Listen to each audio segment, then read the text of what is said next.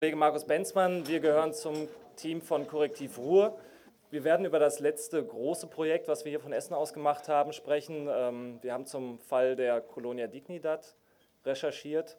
Ähm, ich muss sagen, dass ich, bevor wir angefangen haben, in dem Fall zu ermitteln und äh, Akten auszugraben, persönlich überhaupt nicht äh, so im Stoff war, was vielleicht so ein Generationending ist. Also ich hatte es nicht mehr so auf dem... Ja, du warst gut dabei.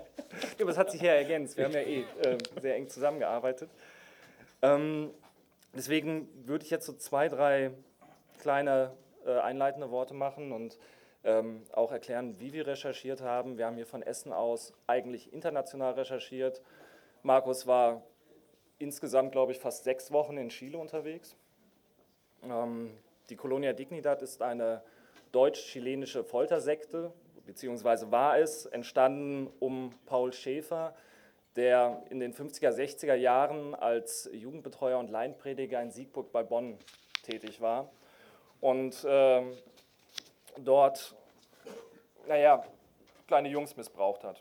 Das sehr systematisch. Und als es dann ähm, zu Ermittlungen gegen ihn kam, ist er Anfang der 60er Jahre nach Chile geflüchtet und hat deutsche Familien und Heimkinder mitgenommen und hat dann im chilenischen Dschungel ein Lager, die Colonia Dignidad, aufgebaut, die letztendlich ein Ausmaß hatte von 15.000 Hektar, das ist äh, ungefähr die Fläche von Bochum, und hat dort einen, ähm, naja, einen, kleinen, einen kleinen Staat quasi aufgezogen ähm, mit religiösen, festen religiösen Strukturen. Die Leute wurden systematisch entkernt. Ähm, es gab massive Folterung dort und äh, dieser Mann hat diesen Komplex aufgebaut, um eigentlich nur seiner, seiner Lust und seiner Perversion nachgehen zu können. Und ähm, ich würde jetzt ein paar Bilder zeigen.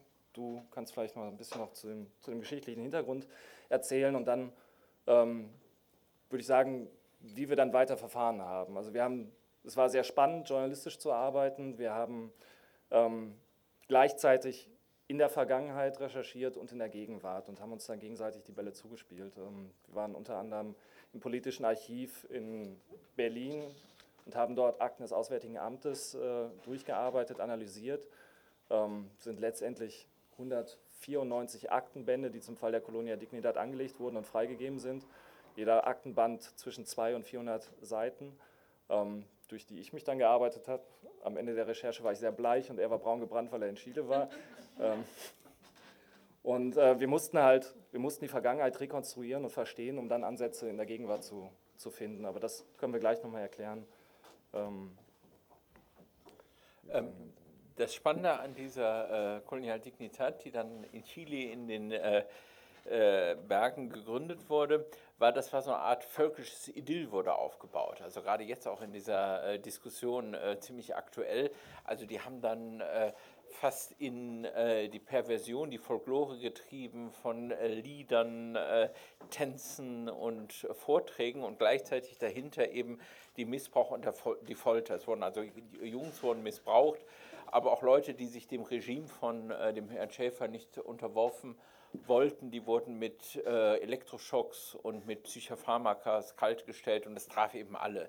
Keiner war sich sicher, wie weit und wie nah äh, er im Grunde genommen dem äh, Schäfer war. Und äh, diese, dieses perverse völkische Idyll bekam dann auf einmal eine politische äh Stragweite, weil äh, er kooperierte mit Pinochet, der die Macht übernahm und dann sozusagen, was man heute ja auch kennt, so eine Dark Side für den chilenischen Geheimdienst wurde, wo dann gefoltert wurde. Weil äh, die koloniale Dignität und seine Leute, die hatten halt Erfahrung mit Stromschlägen und Psychopharmaka an ihren eigenen Leuten gesammelt und haben dann diese äh, Foltererfahrung äh, weitergegeben. Und es wurden dann also systematisch Dissidenten ähm, äh, gefoltert und verschwanden auch dort. Also das Absurde ja an diesem, an diesem Lager war ja, dass diese, diese Ambivalenz, die nach außen hin gelebt wurde. Es war, ähm, also sie wurden von Chilenen, von, von der Außenwelt als, als als das Musterdeutsche, als, als eine musterdeutsche Siedlung wahrgenommen. Also äh, höchst religiös. Ähm, es gab eine klare Geschlechtertrennung. Ähm, Frauen waren, naja, sehr vermummt letztendlich, keine offenen Haare. Ähm, es wurde viel gebetet, äh, Volkstänze musiziert. Also ein klassisch, also damals wie heute hatte man das Gefühl, man wäre in einem klassischen bayerischen Dorf gewesen. Also wirklich dieses, diese, äh, ja, diese, diese deutsche, deutsche, dieses deutsche Idyll aufgebaut und hinter dieser Fassade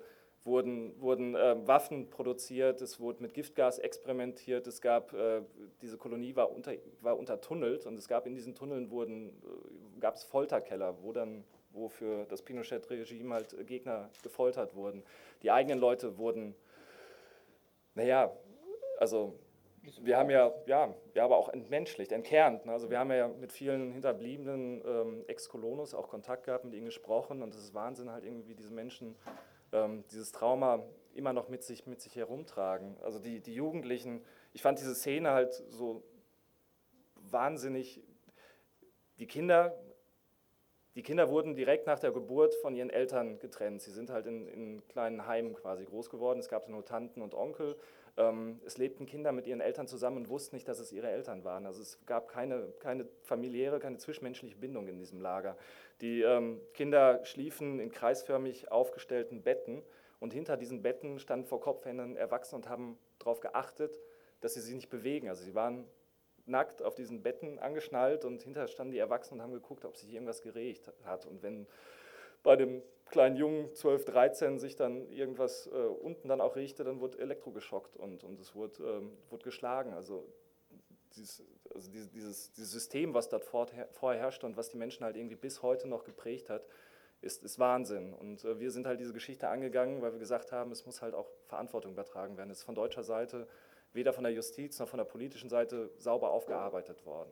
Also das Spannende daran ist ja, äh, in der Zeit des Pinochet-Zeit hat sich einen zweiten Faktor gegeben, also die Zusammenarbeit mit dem Pinochet-Regime, aber auch mit dem damaligen deutschen Botschafter, der im Grunde genommen eng äh, mit der Kolonialdignitat zusammengearbeitet hat und Leute, die dann es geschafft haben zu flüchten, auch wieder den ähm, äh, Schergen in die Hand gegeben hat.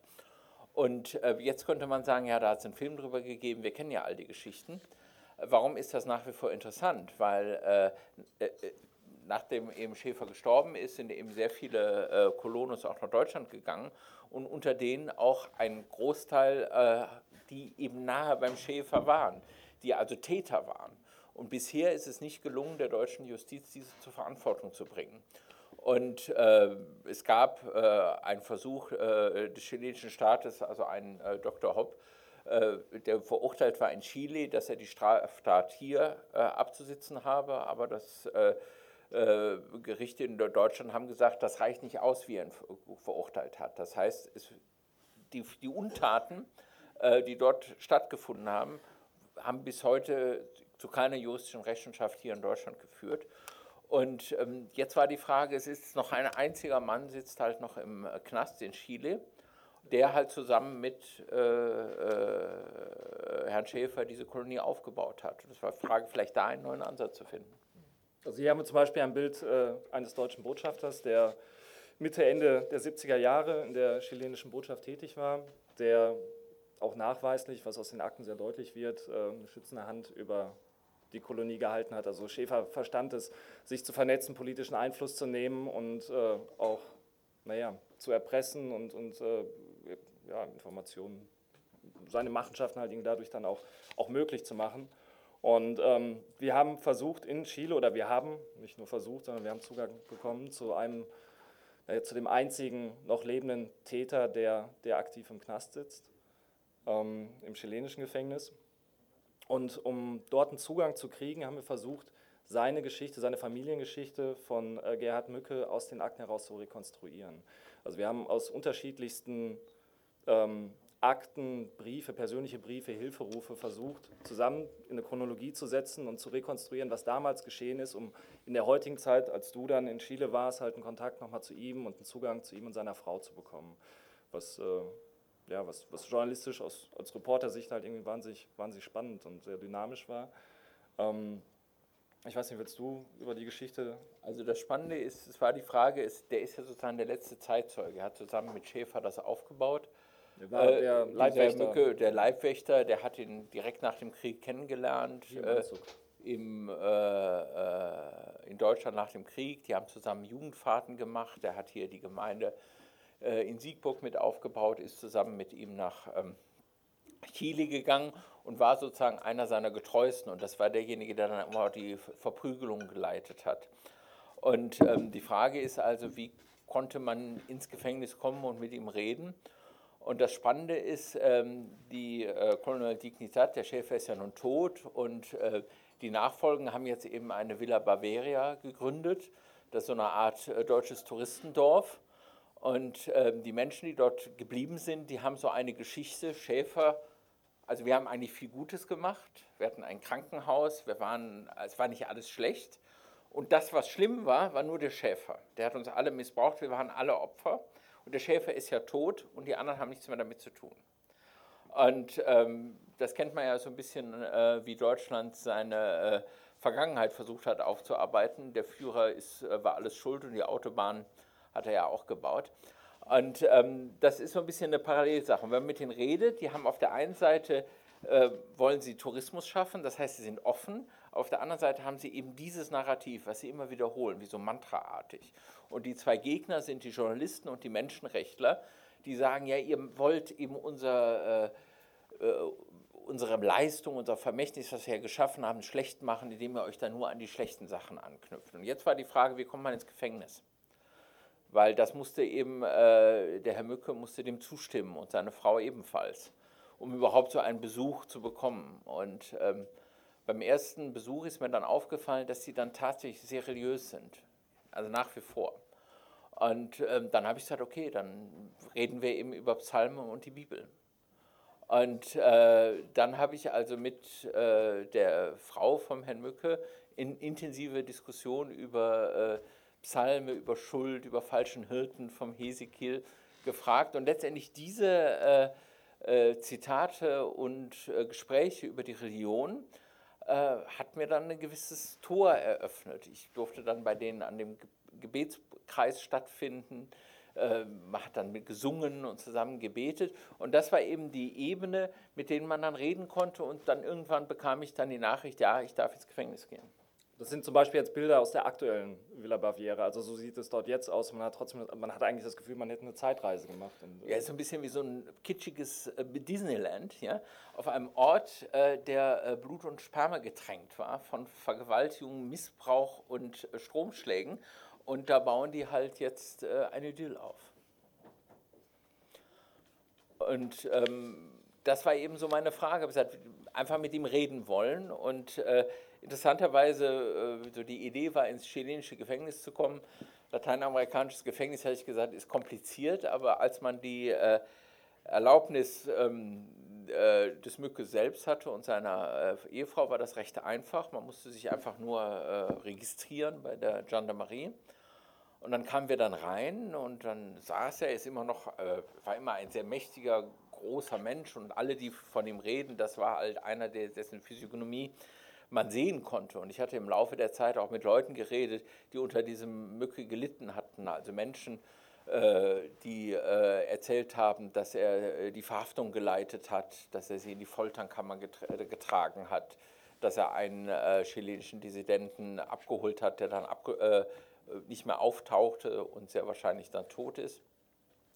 Und ich kannte also diese ganzen Geschichten und dann sitze ich da vor ihm und es wurden ihm dann Speisen gebracht und dann er war mit seiner Frau und dann den zwei äh, anderen äh, Begleitern aus der Kolonie und da wurde gemeinsam ein religiöses Lied gesungen. Und äh, das Erste, was er machte, er haute beide Hände auf den Tisch und sagte hier, ich bin unschuldig im Knast. Ich sitze für etwas, was ich hätte wissen müssen, aber nicht gewusst habe. Und er hat sich also richtig hinein in dieses äh, Ich bin unschuldig, ich habe von nichts gewusst. Und dann habe ich versucht also zu diskutieren über den Missbrauch, über die Folter, über die, äh, das Verschwindenlassen von äh, Leichen. Und immer wieder hat er sich zurück, ich habe damit nichts zu tun gehabt, ich bin unschuldig. Sodass selbst seine äh, Frau, die ebenfalls am Tisch saß, äh, gesagt hat, ja, aber überleg doch mal, äh, wir, die wurden doch tatsächlich da verprügelt. Oder der andere sagte, nee, das haben wir doch schon gewusst. Also selbst denen war das schon unwirklich. Ja, und eine besondere Geschichte haben wir halt in den Akten äh, getroffen, äh, gesehen. Vielleicht erzählst du das mal. Ja, es ging halt darum, ähm, letztendlich die Aussagen oder die, das Narrativ, was er sich selbst jetzt zurechtgelegt hat in seinem Jetzt, um, um sein Leben zu rechtfertigen, um, um äh, mit sich selbst im Reinen zu sein, dort Ansatzpunkte oder dort Riss in der Fassade zu finden. Und ähm, das haben wir mh, geschafft oder da haben wir einen Ansatz gefunden. Nicht nur, also es gibt etliche Belege dafür, dass er natürlich wusste, dass er äh, natürlich an den Taten beteiligt war.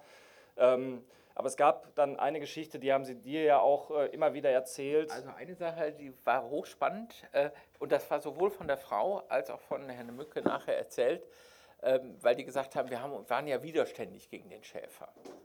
Und äh, da sagte sie, äh, die Frau Mücke, die konnte, also als sie haben sich zuerst in Siegburg kennengelernt und als sie nach Chile fuhr, hat der Schäfer die getrennt, sodass die über die Zeit äh, zehn Jahre sich nicht sehen konnten. Und das hat auch dazu geführt, dass sie keine Kinder äh, bekommen konnten. Und als sie dann äh, in die Kolonie kam, war sie total entsetzt von den Zuständen und hat einen Brief geschrieben, wo sie mir gesagt hat, ihre Mutter, hier sieht sie ja aus wie im KZ.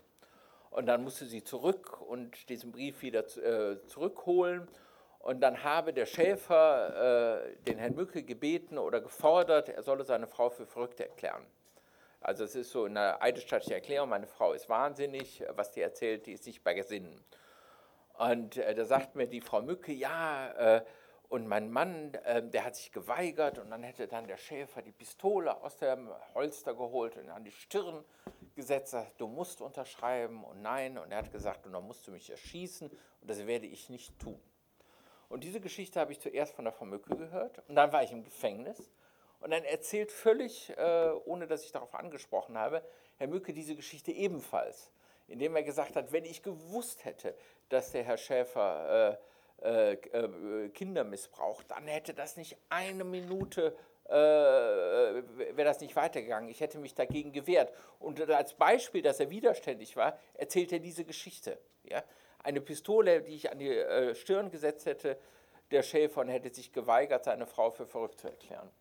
Genau diese Geschichte haben wir in den Akten wiedergefunden. Also ich glaube, es waren letztendlich vier, fünf Aktenbände, wo wir verschiedenste Briefe von Frau Mücke, von ihrer Mutter, von der Botschaft, äh, Gesprächsprotokolle gefunden haben und die wir dann zusammensetzen konnten und dort äh, über drei Jahre halt eine Entwicklung dieser Geschichte halt rekonstruieren konnten. Und es war, ähm, also als Außenstehender das nochmal so nachzuverfolgen, war es eigentlich unfassbar, dass die Botschaft nicht Alarm geschlagen hat. Also es gab Briefe, wo aktiv äh, Frau Mücke um Hilfe ersucht hat, äh, wo sie gesagt hat, ähm, bitte Mama, äh, lass mich zur Botschaft kommen, lass mich allein zur Botschaft kommen, äh, ich möchte wieder zurück, die lassen mich hier nicht weggehen, ähm, mein Mann lässt mich nicht weggehen.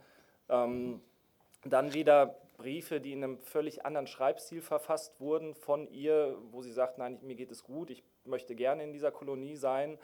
Ähm, dann diese Gesprächsprotokolle, die von besagten Botschaftern in der Zeit dann auch aufgenommen wurden. Wir hatten ihn ja gerade im Porträt gehabt.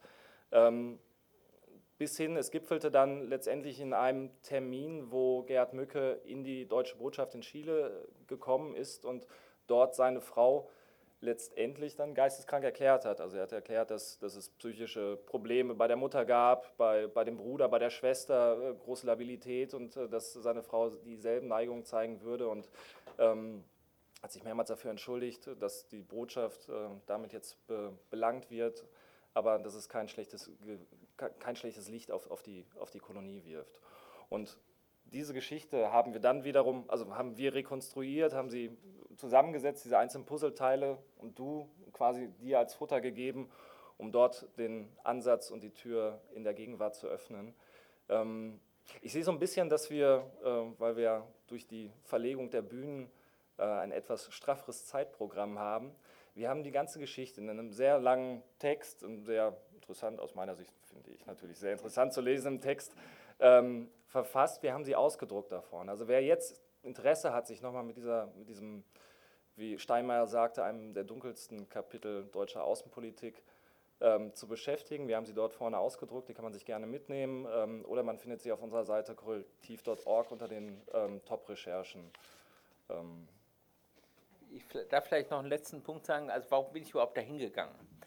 Ja, ähm, weil ich. ich äh, die nein, also weil gesagt, wir, ja, wir sind eben in Zeitnot, aber äh, so wie ich den Eindruck hatte, es gibt ja so Leute, sind Sadisten, das sind Zyniker, Machtzyniker. Aber ich hatte das Gefühl, dieser Mann ist tatsächlich religiös. Das heißt, die Religiosität schützt ihn, aber sie gibt auch äh, die Möglichkeit, mit ihm zu reden, weil die natürlich Angst vor der Verdammnis haben. Und äh, das sagte er nämlich immer. Einer ist so ein Menschenrechtler, der da kämpft, der würde falsches Zeugnis ablegen und der würde, für, dem, für den würde keine Hoffnung mehr zu sein. Und ähm, das war eben gesagt, in der Diskussion ihn letztendlich zu überzeugen, zu seinen Taten zu stehen. Aber leider, er hat sich geweigert. Ich verrate doch nicht das Ende halt. Sorry. ja, aber äh, wir sind weiter daran, weil wir haben einige Erkenntnisse bekommen und es geht letztendlich auch um die Menschen, die nach wie vor hier in Deutschland sind.